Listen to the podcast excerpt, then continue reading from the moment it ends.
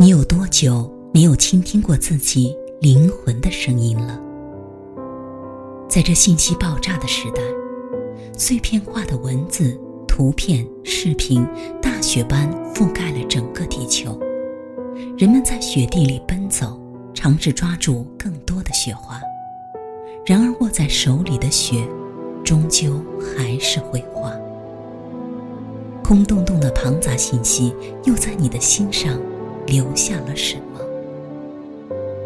世界太嘈杂，嘈杂到你都没有察觉自己正在被影响。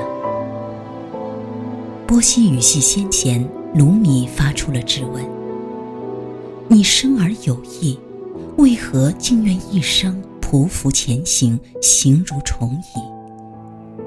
按照卢米的说法，我们都只是暂时寄宿在这个世界。终究还是要回归到一处。现实和肉身都只是一时的，而灵魂才是本真，是尘世里的翅膀，是最终的力量。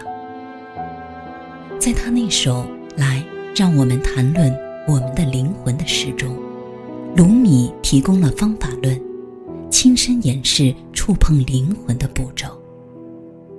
先要避开自己的耳目。将头脑放空，也不要听那些聪明人的话，他们都是油腔滑调，鸡汤和反鸡汤都是噪音。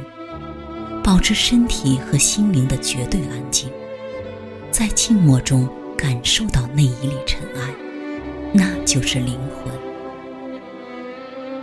精神统治着世界，沉默讲述着秘密。别小看那一粒尘埃，毕竟，你的灵魂足以撼动整个世界。